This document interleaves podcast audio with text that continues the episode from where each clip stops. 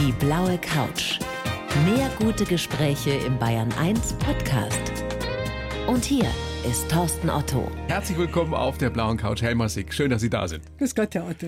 Und wir haben jetzt schon im Vorgespräch festgestellt, uns wird der Gesprächsstoff nicht ausgehen. Ich glaube auch, ja. Ja. dass das so ist. Ich, ich bin voll der Bewunderung, voll des Respekts. Ich konnte nicht glauben, dass Sie, das kann man sagen, dass Sie 78 sind. Sie dürfen das gern sagen. Ich bin genau jetzt, im 5. März wurde ich 78. Ja, kann man gerade noch gratulieren sogar. Ja. Was Ja. ist das Geheimnis? Gibt es eines? Naja, also wir haben ja schon kurz drüber gesprochen. Sicherlich spielen die Gene auch eine Rolle, aber nicht nur, finde ich. Bei mir ist, glaube ich, ganz, ganz wichtig, dass ich eine Aufgabe noch habe. Also mein Unternehmen führt ja überwiegend meine Nichte, Renate Fritz. Ich bin noch in der Geschäftsführung, aber ich mache nur noch Vorträge, Interviews, solche Sendungen wie mit Ihnen Ja. und solche Dinge. Und mein Lebensthema ist eben Frauen vor Abhängigkeit zu bewahren, aufzuklären und das macht mir sehr viel Spaß. Jetzt habe ich mich im Vorfeld unseres Gesprächs ausführlich mit Ihrer Biografie beschäftigt. Mhm. Und was Ihre Biografie vor allem vermittelt, und zwar auch uns Männern vermittelt, ist, dass es sich lohnt, die Hoffnung niemals aufzugeben, Mhm. Ja. niemals zu verlieren. Ja, absolut. Ja, ich habe nie die Hoffnung aufgegeben. Heute noch ist es so, dass ich dann denke, wenn irgendwas schwierig ist, mach was, es kann wieder anders werden. Ja. War das Ihr Leben lang so? Oder haben Sie erst als erwachsene Frau damit angefangen, Nein, so nein, zu das denken? war schon, das war im Prinzip schon immer so. Sie haben ja gesagt, Sie haben es gelesen. In meiner Kindheit, als Kind kann man das nicht, das ist klar. Aber als Jugendliche ging es mir schon wirklich sehr, sehr schlecht. Aber ich war, und das war, glaube ich, meine große Rettung, ich hatte immer eine ziemliche Wut. Und zwar nicht eine destruktive Wut, eine zerstörerische, sondern eine Ich zeig's euch nochmal. So, das war so mein, das, was mich beflügelt hat. Das ist das nächste, was ich gelernt Mhm. habe aus Ihrer Biografie. Aufgeben kam nie in Frage, heißt es im Übrigen. Dass Wut, was ja eigentlich ein negatives Gefühl ist, dass man das in etwas sehr, sehr Mhm. Ja. Positives, Ja. in positive Energie umwandeln kann. doch. Das Ja. war Ihr Antrieb, mehr oder weniger ein halbes Leben lang. Ja, doch. Immer, ich wollte es speziell natürlich meiner Mutter zeigen. Du hast nicht recht. Sie hat ja immer gesagt, du bist nichts, du kannst nichts, aus dir wird nichts und hässlich bist auch noch. Und ich habe immer gedacht, dir helfe ich noch, dir zeige ich es noch, ja. Kann man sagen, dass Ihre Mutter Sie gehasst hat? Ja, das ist ganz sicher so gewesen. Also sie wollte mich nicht mehr. Die Ärzte hatten ja davor gewarnt, sie sollte kein Kind mehr kriegen, nachdem mein Bruder ist ja acht Jahre älter gewesen und dazwischen gab es eine Totgeburt und es ging ihr da sehr schlecht und die Ärzte hatten gesagt, sie soll kein Kind mehr kriegen. Dann ging sie zu ihrem Beichtvater, also auf dem Dorf damals halt, gell, und hat ihm das Problem geschildert. Der Beichtvater von nichts eine Ahnung, was Familie, Sexualität und sonst was bedeuten, hat ihr gesagt, ja, dann dürfen sie eben mit ihrem Mann keinen Geschlechtsverkehr mehr haben. Das ging aber nicht, ja, und da bin ich entstanden und sie muss wohl auch Angst vor der Geburt gehabt haben. Es war auch wieder eine schwere Geburt, also sie hasste mich von Anfang an, aber eben dann auch über die Geschichte, da muss ich schon wieder tief schnaufen mit meinem Vater. Ne? Der Sie missbraucht hat, der Ja, sexuell er war übergriffig sexuell war. übergriffig, hat mir nie wehgetan, muss ich sagen, aber er war eindeutig sexuell übergriffig. Es war nicht die Liebe eines Vaters, ja, nicht die reine Liebe. Er liebte mich, da gibt's nichts, aber nicht so, wie ein Vater sein Kind lieben sollte. Also eine fürchterliche Kindheit, über Mhm. die wir nachher noch ausführlicher sprechen werden. Der letzte Satz in Ihrer Autobiografie lautet, ist ein Satz, der der Oscar Wilde zugeschrieben wird. Mhm. Am Ende ist alles gut und wenn es noch nicht gut ist, dann ist es noch nicht das Ende. Ja. Ein schöner Satz, ja, äh, an das den bestimmt so eigentlich mein Leben, ja. Sie, ja, Mhm. das wollte ich gerade fragen, an den Ja. Sie immer geglaubt haben. Ja, ne? das, daran glaube ich einfach, dass es doch noch gut werden kann. Aber ich habe nie geglaubt, dass es durch irgendwelche himmlischen Mächte gut wird, sondern ich wusste immer, ich muss etwas dazu tun. Also ich habe mich, wenn etwas schiefgegangen ist, immer gefragt, was ist mein Anteil dran, dass es schiefgegangen ist und wusste immer, ein Teil sind es die anderen, aber zum Teil bin es auch ich. Das heißt, Sie haben die Schuld nie ausschließlich bei den anderen Nein, gesucht, wozu ja viele von ja, uns neigen. ja. Es ist ja immer der andere schuld und man selber kann ja, Ja. meistens nichts dafür. ne? Aber das ist hinderlich im Leben. Das fand ich immer hinderlich, denn dann ändert sich nichts. Ich kann ja die anderen nicht ändern, ich kann nur mich ändern. Und da hat eine Frau in meinem Leben eine große Rolle gespielt, eine Ärztin, die ich mit Anfang 30 hier in München kennengelernt habe, die mir heute noch im Gedächtnis ist. Weil die als erste gemerkt hat, dass man mir mit Tabletten nicht helfen kann, ja, sondern sie hat mir als erste einen Therapieplatz verschafft, aber die war es, die gesagt hat, sie können die anderen Menschen nicht ändern, sie können nur sich ändern und wenn sie sich ändern, ändern sich vielleicht auch ein paar der anderen. Auch das ein sehr kluger Satz. Und das war so klug und es ist mir so im Kopf geblieben und bis heute ein Leitsatz geblieben, dass ich immer schaue, was hätte ich anders machen können und daran arbeiten. Das heißt aber auch, diese schlimmen Erlebnisse aus der Kindheit, also die Mutter, die sie mhm. geprügelt, äh, mhm. beleidigt hat, der Vater, der sie sexuell mhm. missbraucht hat, das haben sie bis Anfang 30 tief in sich mhm. verschlossen ja. und mit niemandem ja. drüber gesprochen. Nein, ich wusste das mit meinem Vater. Das hatte ich so verdrängt, dass ich das gar nicht in meinem Bewusstsein gelassen habe.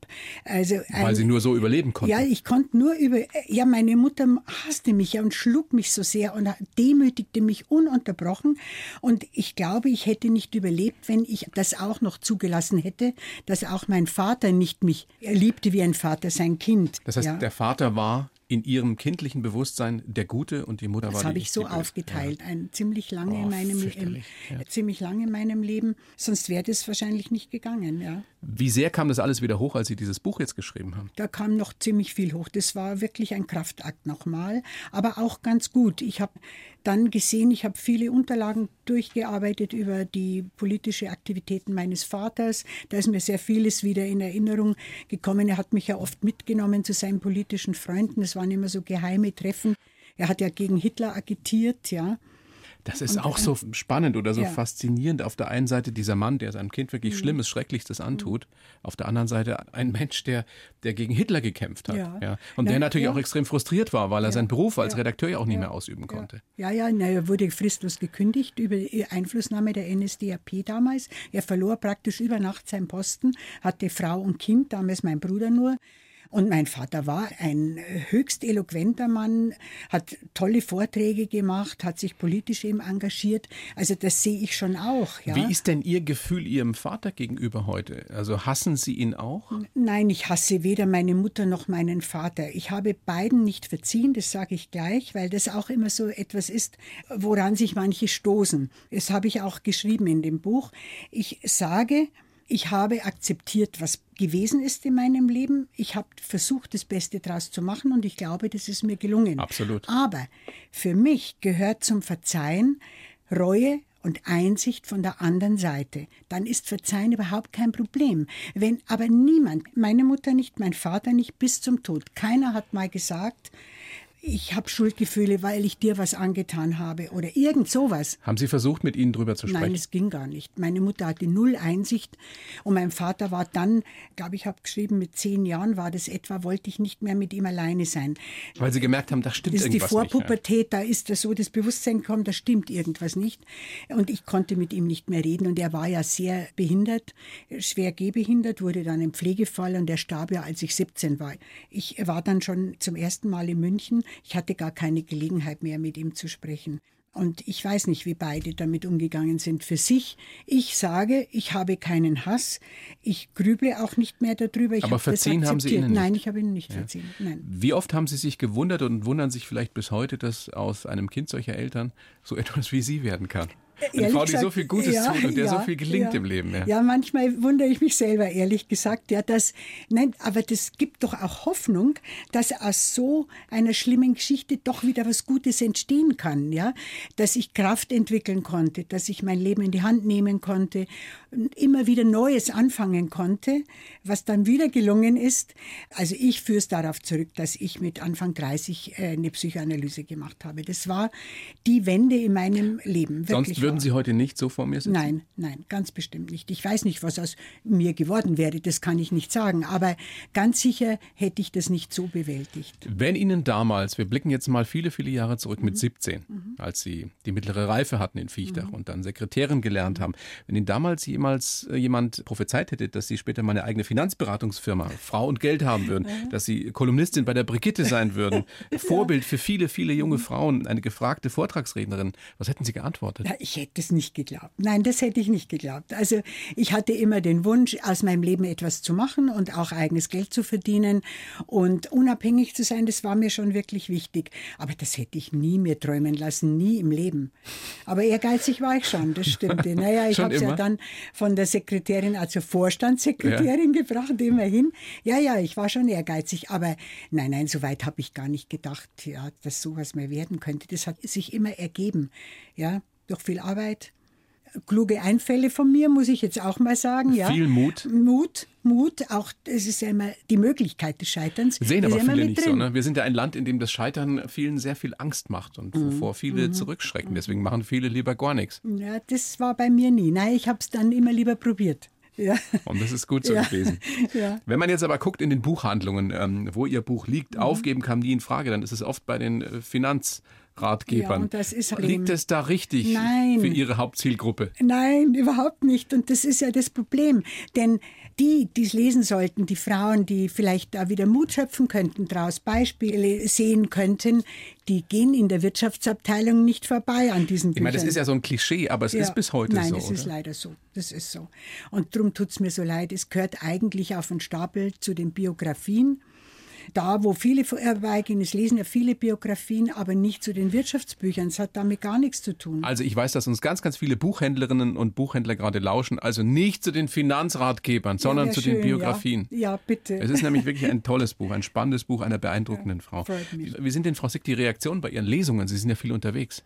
Ja, ich hatte jetzt gerade eine wirklich ganz tolle Lesung in Germering mit sehr vielen Leuten.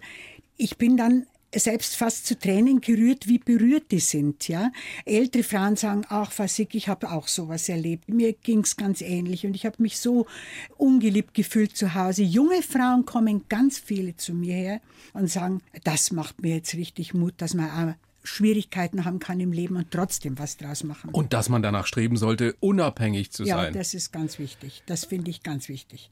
Ich habe schon früh gesehen, ich war ziemlich wach, ja, als junges Mädchen in dem Davon Ort. ich aus.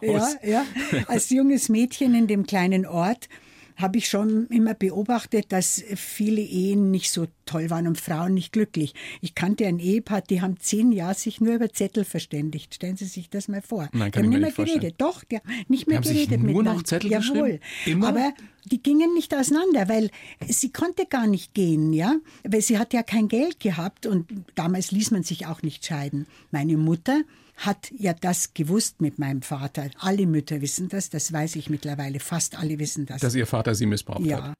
Der hat Da sind Sie sich sicher, dass da kam doch auch ein? Teil des Hasses her. Herr Otto, die hat Sachen zu mir gesagt, die ich heute erst in dem Zusammenhang verstehe. Wie kommt eine Mutter sonst drauf, zu ihrer Tochter zu sagen, du kommst noch mal ins Gefängnis? Ich, ich hatte nichts getan.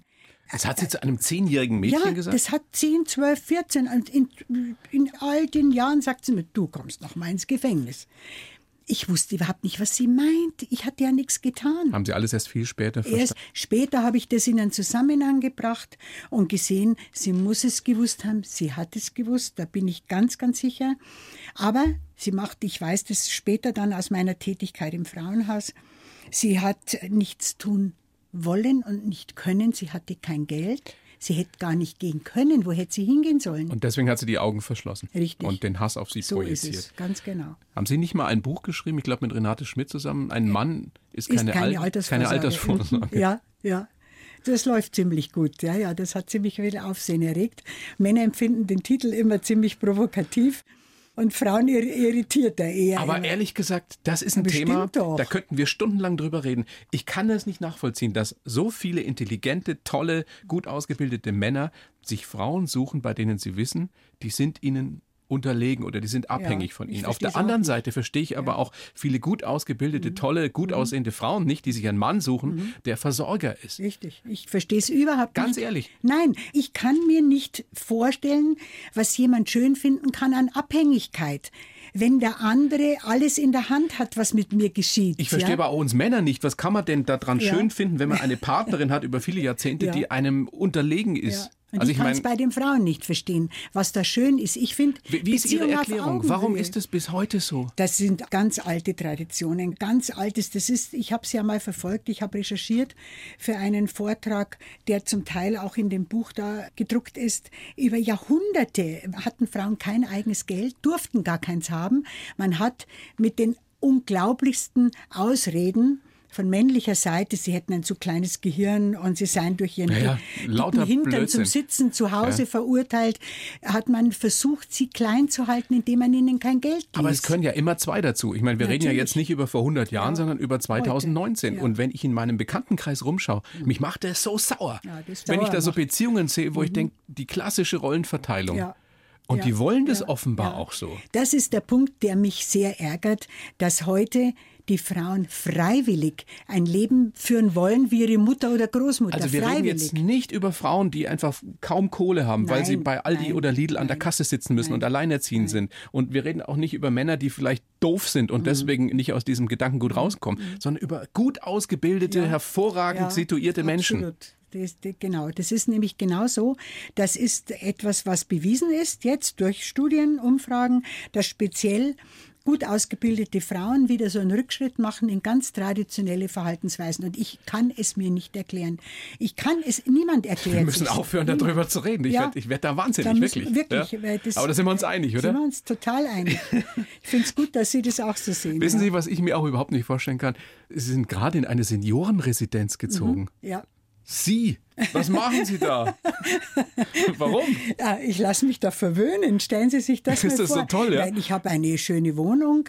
Ich kann leben wie im Hotel. Ich bin völlig Ja, okay. frei. Ich kann Okay, ja tun und ich, lassen, ja. was ich möchte. Ja. Aber, also wenn ich jetzt abends nach Hause komme, ich gehe ins Restaurant, ich sitze an einem weiß gedeckten Tisch mit Blumen drauf, krieg Essen serviert, kann mir unter drei Menüs eins auswählen. Hinterher muss ich nichts wegräumen. es ist einfach schön. Es ist der Empfang Tag und Nacht besetzt. Sollte sind ich da, ein Problem sind haben? da viele Frauen, Männer so wie Sie? Unterschiedlich. Es gibt einige, die so sind wie ich, ja, ja, die auch Mitten im Leben? die noch ehrenamtlich sich betätigen, ganz tough sind, ganz wach sind. Es gibt natürlich auch viele sehr alte Menschen, die schon lange dort leben. Das gibt alles und ich finde das interessant. Ich sehe einfach so verschiedene Stadien des Altwerdens, ja, bis hin zum Tod. Ja. Macht Und Ihnen das Angst, wenn Sie das da miterleben, wenn nicht. Sie es sehen? Nein, gar nicht. Nein, überhaupt nicht. Komischerweise. Ich hatte selber gedacht, wie wird es mir da wohl gehen? Überhaupt nicht. Ich sehe das und habe vor den meisten wirklich große Achtung, wie sie das machen, ja, wie schön sie sich anziehen, wie gepflegt sie Ja. sind, wirklich Hat wahr. sich auch viel getan, viel geändert. Ganz viel geändert. Also das ist schon und dann noch, wie wach viele sind, wie interessiert sie sind am politischen Geschehen, wie gut man sich unterhalten kann und welche tolle Lebensgeschichten die teilweise haben. Das finde ich ganz interessant. Sie wirken so zufrieden. Ja, ich Frau bin jetzt sehr zufrieden und ich kann wirklich ganz ehrlich sagen, ich habe jetzt das beste Leben, das ich je hatte. Ich hatte es immer nicht leicht und habe immer sehr viel gearbeitet und jetzt habe ich es einfach gut. Das freut mich. Schönes Gespräch. Schön, dass Sie da sind, Frau Sick. Ich habe für Sie einen Lebenslauf geschrieben. Wir haben Mhm. uns schon fast verquatscht, aber es macht gar nichts. Den gebe ich Ihnen jetzt. Sie lesen Den den. soll ich vorlesen? Mhm. Einfach vorlesen und mir danach sagen, ob das halbwegs so hinhaut oder ob da Quatsch drin steht. Ich heiße Helma Sick und kann einfach nicht aufgeben. Dass ich heute eine selbstbewusste Karrierefrau bin, grenzt aber an ein Wunder. Ein Leben lang war ich von dem Wunsch angetrieben, es allen zu zeigen. Bis heute kämpfe ich dafür, dass Frauen ihr eigenes Geld verdienen. Geprägt haben mich meine schlimme Kindheit, die Erfahrungen im Frauenhaus und meine Erfolge als Unternehmerin und Beraterin. Ich bin nicht nur finanziell unabhängig, genieße mein Leben als Oma und liebe es, junge Frauen mit meinem Mut und meiner Erfahrung zu inspirieren. Denn Glück und Geld fallen selten vom Himmel, aber wer bereit ist zu kämpfen, kann viel erreichen. Was sagen Sie? Kann ich unterschreiben. Können Sie unterschreiben? Ja, Können wir mitarbeiten? Ja, Ich, genau. Mhm. ich habe das ein bisschen abgewandelt, weil Sie haben, glaube ich, gesagt, er kann alles erreichen. Das fand ich Alles so ein bisschen, nicht. alles kann man Nein, nicht erreichen. Das, ist, äh, man hat ja eigene Grenzen. Äh, Wenn ich etwas nicht kann, dann geht's halt nicht. Ja, Man muss seine Grenzen auch kennen. Also ich denke, ich kenne die ganz gut. Ich weiß, was ich kann und was ich nicht kann. Was aber, manchmal noch wichtiger ist, ne? dass man weiß, was man nicht kann. Ja, aber ich habe auch erlebt, dass ich mir einfach was zutrauen darf. Es war ja nicht einfach für mich, zum Beispiel Vorträge zu halten. Ich habe jedes Mal Magenkrämpfe vorher gekriegt, Durchfälle. Vor den ersten Vorträgen, wenn ich da hingegangen bin, dachte ich, um Gottes Willen, heute kommt raus, dass ich doch nicht alles weiß. Natürlich wusste ich nicht Das alles. denkt aber man immer, ging. oder? Egal, Ja, wie ja, gut man in ja, irgendetwas ja. ist und wenn man die Ja. Spitze erreicht hat. Mir haben Genau. Leute erzählt, die wirklich Weltklasse Ja, waren, dass sie denken gedacht immer- haben, irgendwann kommen sie mir drauf, ich kann gar Ja, nichts. genau, genau. Und ich habe dann aber mit viel Erfahrung und ich immer wieder probieren und immer wieder gesehen, das geht, das geht gut und ich weiß doch was. Und der Antrieb war dieses, ich zeig's euch allen. Das war ich mit zeig's Sicherheit meiner die, groß, Mutter letztendlich, die große oder? Motivation. Ich, also ich wollte nicht, dass sie recht hat. Sie sagt, du bist nichts, du kannst nichts, aus dir wird nichts werden und du kommst noch mal ins Gefängnis. Also Stimmt es, Frau Sick, dass sie irgendwann mal zu Ihnen gesagt hat, ach, hätte ich dich doch direkt nach der Geburt Ja, ertränkt? das hat sie gesagt. Da war ich 15, das weiß ich noch wie heute. Wir standen im Garten. Ich sehe das noch ganz genau vor mir. Ich war wie vom Donner gerührt und ich merke, wie jetzt mein Herz wieder schlägt, weil das so, so massiv war. Und ich, ich bin in Tränen ausgebrochen und sage, warum sagst du denn sowas? Das sagt man halt so, sagte sie dann. Das sagt man nicht einfach so. Das kam so aus ihr raus. Es war ihr Gefühl mir gegenüber. Wie haben Sie das geschafft, in dieser Zeit, in der Kindheit, in der Jugend, ähm, nicht zusammenzubrechen? Naja, Wo Sie ich niemand war- hatten, mit dem Sie drüber reden Nein, ich konnten. Der Vater, der Sie, der Sie. Mhm. missbraucht, die Mutter, die so mit Ihnen redet, die Sie schlägt. Hatten Sie irgendjemand, der Ihnen Nein, ich geholfen hatte hat? immer Freundinnen. Ich konnte immer Freunde finden, Freundinnen finden. Wir hatten einen wunderbaren Kreis aus der Schule, ja. Ich bin gerne in den Kindergarten gegangen, sehr gerne in die Schule gegangen und wir konnten, das war natürlich toll auf dem Land, über die Felder laufen, in die Wälder gehen. Ich musste um 5 Uhr, wenn Gebet läuten war, um 5 Uhr läutete die Kirchenglocke, da musste ich zu Hause sein, sonst hat es In, in Viechtach im Bayerischen Wald damals. Genau. Ja. Aber da hatte ich schon viele Freiheiten und das war auch schön. Ich war auch bei einer Freundin gern zu Hause. Da war es immer warm und gemütlich und die hat sich gefreut, wenn ihr Kind nach Hause kam, im Gegensatz zu meiner Mutter. Da habe ich auch was draus gezogen. Und Kinder haben ja in der Regel eine große Widerstandskraft. die das können ja so viel wahr. aushalten. Ja, absolut. Leider müssen es manchmal auch viel aushalten, ja. Bis heute, ja. Sie sind ja noch, sind ja noch im Krieg geboren, 41. Haben Sie irgendwelche Erlebnisse, irgendwelche Erinnerungen an den Krieg? Ja, es ist ja auf dem Land nicht so schlimm gewesen wie in der Großstadt. Es gab immer wieder mal Fliegeralarm. Es ist einmal ein Flugzeug abgestürzt in der Nähe. Das war natürlich ein großer Aufruhr. Ich habe erlebt, wie die Amerikaner einzogen in den kleinen Ort, die Stadttore sprengten, weil sie mit den Panzern nicht durchkamen und uns allen Kaugummis und Bonbons Der zuwarfen. Klassiker. Ja, der Das Klassiker. haben Sie persönlich Das erlebt? weiß ich, ja, ja, ja. Haben Sie so- also so ein Bild vor Augen? Ich habe ein das war? Bild vor Augen. Ich stehe vor dem Mietshaus, in dem wir damals gewohnt haben noch. Und das Nachbarhaus, da wurde durch die Sprengung des Stadttors eine ganze Wand weggerissen. Da sah man die Wohnungseinrichtung. Und da dazwischen stand ich und die Panzer kamen und die jungen Männer da warfen uns eimerweise Bonbons zu und wir kannten Kaugummis gar nicht. Ja, das war irgendwie ganz toll. Doch, das Das ist so interessant, noch. das von jemandem zu hören, der das wirklich erlebt Ja, hat, weil die Bilder ja. kennen wir ja alle und die Geschichten haben wir ja auch schon Ich habe gehört. das erlebt, ja, ja. Nein, die waren aber alle freundlich und es gab ja dann eine Militärregierung in dem Ort, ja, die hat die Verwaltung der Gemeinde übernommen praktisch. Nein, nein, das habe ich noch alles sehr in Erinnerung, da war ich aber erst vier Jahre alt, ja.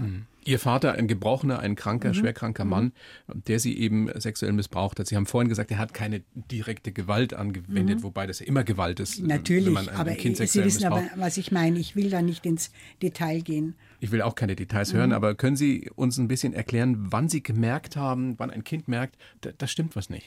Naja, ich sagte vorhin schon, ich habe so mit zehn etwa nicht mehr allein sein wollen mit ihm im Raum, habe das aber nicht begriffen, warum. Ja, ich habe dann mir zurechtgelegt, er war ja sehr pflegebedürftig, ein schwerer Pflegefall mit allem Schlimmen, was damit verbunden ist und ähm, ich hatte mir zurechtgelegt, dass ich damit nicht konfrontiert sein wollte. Das war es aber nicht. Ja.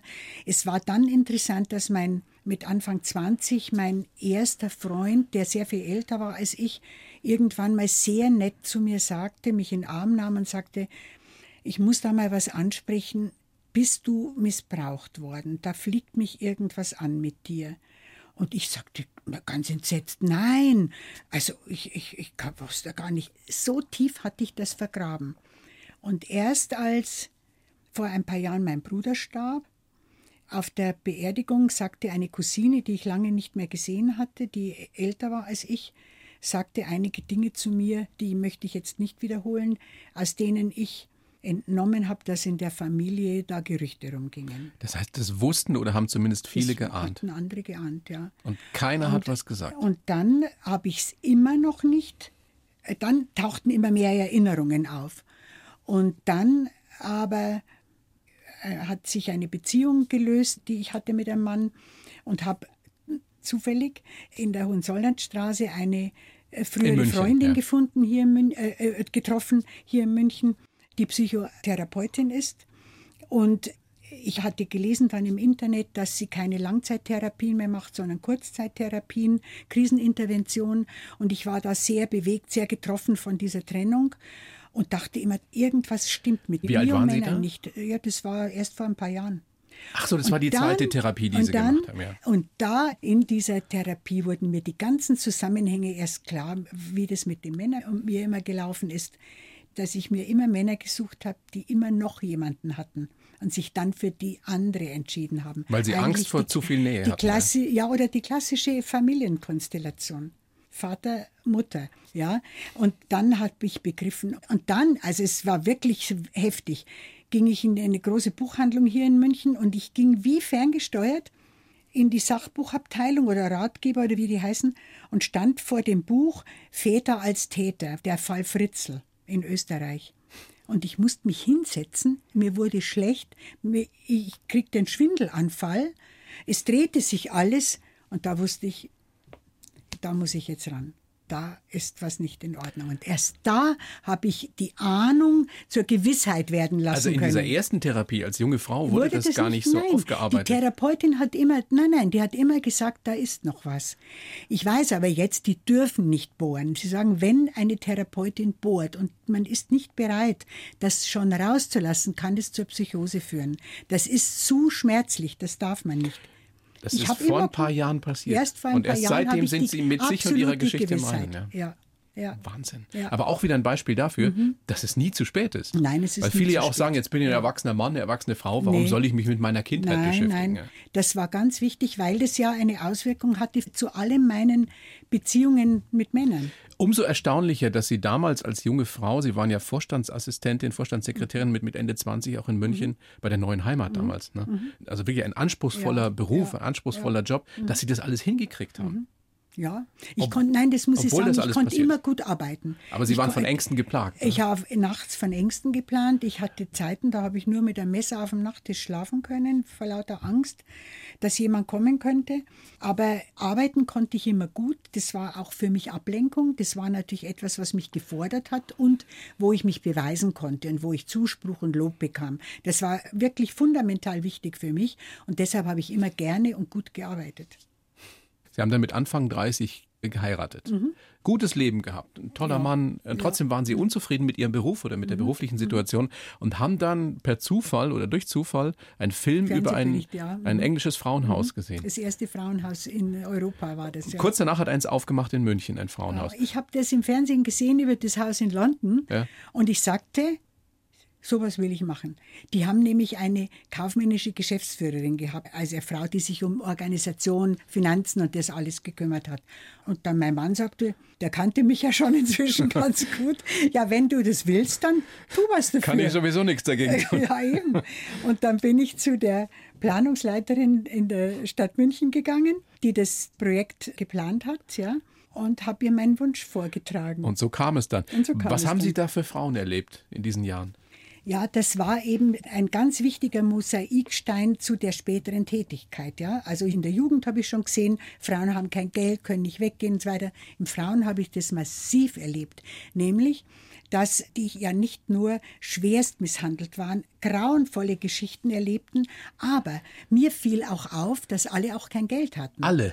Ich kann mich an keine Das heißt, da erinnern. waren lauter Mhm. Frauen, die nicht nur misshandelt und zum Teil vergewaltigt wurden, die schlimmste Dinge Mhm. erlebt haben, sondern die vor allem eins gemeinsam hatten, sie waren abhängig. sehr abhängig, konnten sich gar nicht vorstellen, wie man alleine ein Leben finanzieren und bewältigen kann. Also extrem verunsichert, extrem beschäftigt mit diesen Dingen, die da passiert sind in der Familie. Haben Sie irgendwann verstanden, warum ein Teil dieser Frauen trotzdem wieder, obwohl sie das alles erlebt haben, zu ihren Männern zurückgegangen sind? Ich kann es ein Stück weit verstehen, weil ich mich ja selber so verhalten habe. Ich war ja mit 17 zum ersten Mal in München, aber nur für zwei Jahre. Das ging reichlich schief. Ich äh, ging wieder zurück Nach Viechtach, Nach ja. Viechtach. Und später haben mich viele gefragt, ja, wie kann man wieder zu dieser schrecklichen Mutter zurückgehen? Mein Vater hat nicht mehr gelebt. Und da habe ich begriffen, dass, also für mich war es damals so, dass das Bekannte, Schlimme, weniger Angst macht als das Unbekannte, vielleicht bessere. Ist abstrus, oder? Das ist abstrus, aber es war so. Dass das Vertraute in dem Fall in den Ja, Frauenhäusern, ja, ja. die Gewalt, weniger Angst macht als das Unbekannte die eventuelle Unabhängigkeit. Ja, weil sie so verunsichert, weil sie kein Selbstbewusstsein hatten, kein Geld hatten, kein Selbstbewusstsein, oft keine berufliche Erfahrung, gar nicht wussten, wie sie allein hätten ein Leben führen können. Das ist natürlich eine extreme Situation. Ja. Was ist die Konsequenz daraus für Sie, die Sie auch an alle Frauen mhm. weitergeben und mhm. hoffentlich auch ja. an alle Männer, die uns gerade lauschen? Also ich denke, das ist nicht ein Allheilmittel, aber ich weiß aus eigener Erfahrung, aus der, aus dem Frauenhaus und mit vielen, vielen anderen Frauen, dass eigenes Geld, mit dem man es schafft, ein Leben selbst zu bewältigen, eigenständig zu bewältigen, ganz viel Selbstbewusstsein bringt. Wenn ich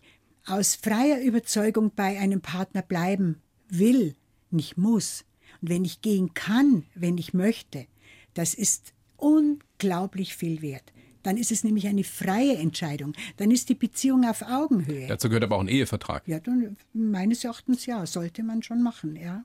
Ja. Machen aber auch viele nicht. Machen viele nicht, weil sie immer denken, Eheverträge, früher war das ja so, machte man nur in reichen Familien, wenn die Kinder geheiratet haben, dass das Geld in der Familie blieb. Renate Schmidt und ich meinten, Ehevertrag sollte die alltäglichen Dinge regeln. Wollen wir ein Kind? Wenn ja, wer bleibt zu Hause? Wie lang? Wie wird die Renteneinbuße ausgeglichen? Wie teilen wir uns die Hausarbeit auf? Nochmal, wie hieß das Buch? Ein Mann ist, ist keine, keine Altersvorsorge. Altersvorsorge. Genau. Andersrum übrigens auch nicht. Eine Frau ist auch keine Altersvorsorge. Nein, natürlich. Die Fälle soll es ja auch, geben. Genau, aber die anderen Fälle sind die mehreren. Absolut. Absolut. Haben genau. Sie damals schon den Plan gehabt, als Sie das Frauenhaus geleitet haben, dass Sie irgendwann mal eine eigene Firma aufmachen? Sie haben ja parallel Nein, BWL studiert nicht, in der Zeit. Nicht. Ja. Nein, ich habe in der Elternzeit, wir haben ja dann, mein Mann und ich, unseren Sohn adoptiert mit mhm. vier Jahren. Und in der, da musste ich länger zu Hause bleiben. Es war klar, dass die Mutter das macht. Und ich hatte auch damals weniger verdient als mein Mann, der Beamter war, Chemiker, gut verdient hat. Und in der Elternzeit habe ich ein Abendstudium in BWL gemacht. Ja. Und das hat dann, wissen Sie, diese Mosaiksteine aus meinem Leben, das BWL-Studium, die Elternzeit, wo ich selber kein Geld verdient habe, das hat dann dazu geführt und dann noch ein Artikel, den ich gelesen habe, dass zwei Frauen in Bremen eine Finanzberatung für Frauen aufgemacht haben. In Brigitte habe ich das gelesen. 86 war das. Lustig. Und da wusste ich wieder, das will ja ich machen. Brigitte Kolumnistin geworden. Ja. Sind Sie jetzt seit 23 Jahren. Ne? Ja. Es ja. hat sich schon vieles auch gefügt in Ihrem Leben. Glauben Sie an sowas wie wie eine höhere Macht oder Gerechtigkeit? Ich meine, das könnte ja man fast hm. denken in ihrem Leben am Anfang alles so schief gelaufen und so nein, beschissen und dann kommt alles so gut. Naja, es war ja immer mit harter Arbeit verbunden. Es kam ja nicht von alleine. Also Sie haben es alleine dafür gesorgt. Es sich ja. nicht, sondern, also ich will das so sagen, von mir ausgehend, ich war immer bereit, Anregungen aufzunehmen, Anregungen von außen aufzunehmen. Frauenhaus in London, wie komme ich auf die Idee? Ich möchte es hier in München machen. Ja, ich lese in der Brigitte, zwei Frauen in Bremen haben eine Finanzberatung für Frauen. Ich denke, das ist es doch. Ja, das ist es doch. Da könnte ich ja meine ganzen Erfahrungen verwerten. Ich muss nur was lernen. Dann habe ich angefangen zu lernen. Frau und Geld heißt die Firma. Mhm. Ja. Die gibt es jetzt seit Ende der 80er. Wie war das am Anfang? Wie schwierig war es da, Kundinnen zu gewinnen? Ja, das war natürlich nicht einfach. Man kann ja nicht einfach sowas anfangen. Ja, ja Sie haben es ja getan. Aber ja. ich habe nie sowas gemacht wie Akquise jetzt, äh, Leute anrufen oder sowas. Das habe ich nie gemacht. Ich habe schon früh angefangen, Vorträge zu machen. Aber eben über den Umgang von Frauen mit Geld, wie er sich mir gezeigt hat aus meinen Erfahrungen. Ich habe viel gelesen dazu, auch in der Geschichte historisch was aufgearbeitet. Das haben schon Frauen auch hören wollen. Aber ich denke immer noch mit Schmunzeln an einen meiner ersten Vorträge. Das, da waren fünf Frauen. Fünf. Äh, und vier waren über 80 und eine hat immer geschlafen die ganze Zeit. Und ich dachte ja. dann, oh Himmel, ob das was bringt, weiß ich aber nicht. Sie aber Sie haben nicht aufgegeben. Ich habe nicht aufgegeben und ich habe immer gewusst, wenn ich etwas möchte, muss ich was dafür tun. Ich muss mir Wissen aneignen, ich muss mich einsetzen, einen Plan vorlegen, wie mit dem Frauenhaus oder dann später mit der Firma. Von alleine, nein, das finde ich nicht, dass das von alleine gekommen ist oder durch höhere Fügung. In Ihnen muss ein unbändiger Kampfgeist stecken. Ja, das glaube ich schon. Eine ja. Löwin. Mhm. Ja, es ist so, ich würde nicht leicht einfach. Ich merke es ja heute in meinem Büro, die lachen immer alle. Da gibt es eine Schwierigkeit, ein Problem. Und dann, naja, jetzt dann müssen wir es halt lassen. So, es kommt überhaupt nicht in Frage. Erst probieren wir mal noch das und das und das. Und wenn das alles nicht geht, ja, dann lassen wir es. Aber erst einmal probieren wir noch was, ja.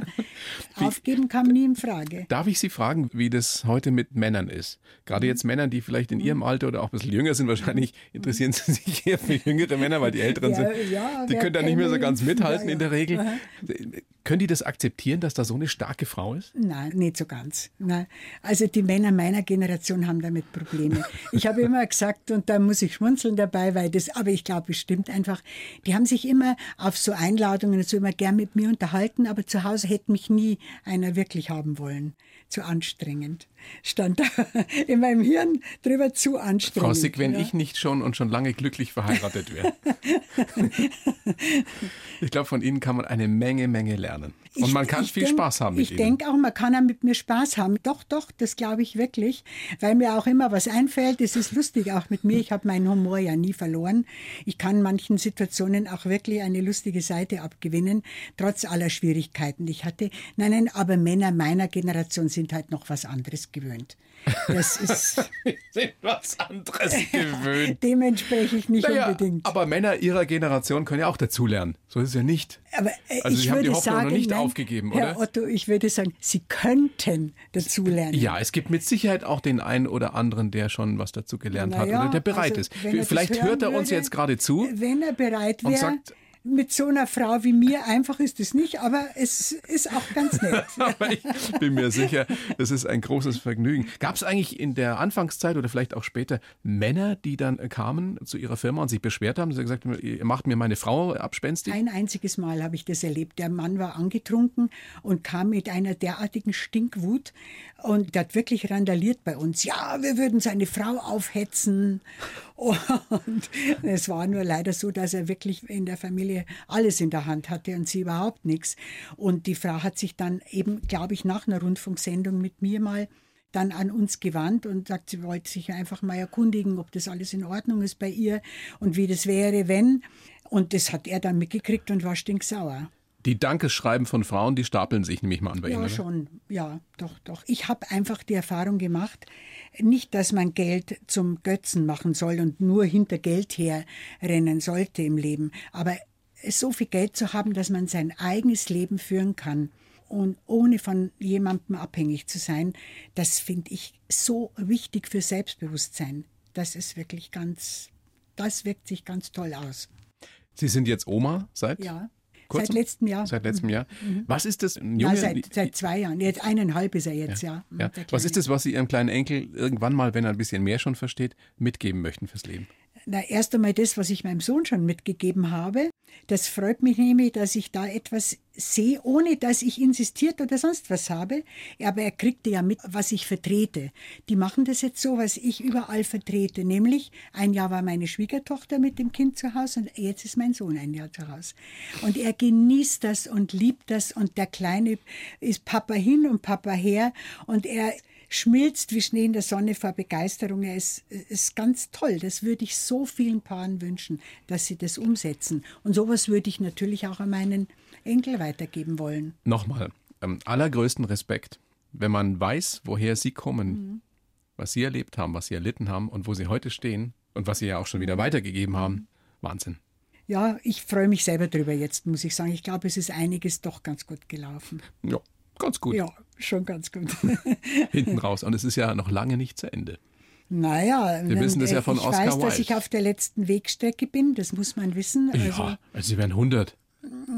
Ja, also 95 hat mir meine Wahrsagerin gesagt, aber ich glaube ja nicht unbedingt daran. Ich tue alles, damit es noch eine Weile geht. Aber ich bin zufrieden, so wie es jetzt ist. Ich habe ein wirklich gutes Leben und glaube, dass ich doch einiges ganz gut gemacht habe.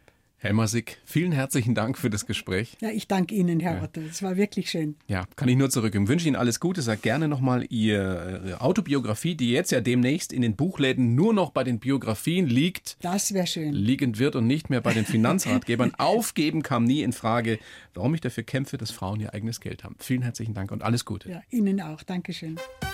Die blaue Couch, der Bayern 1 Talk als Podcast. Natürlich auch im Radio. Montag bis Donnerstag ab 19 Uhr.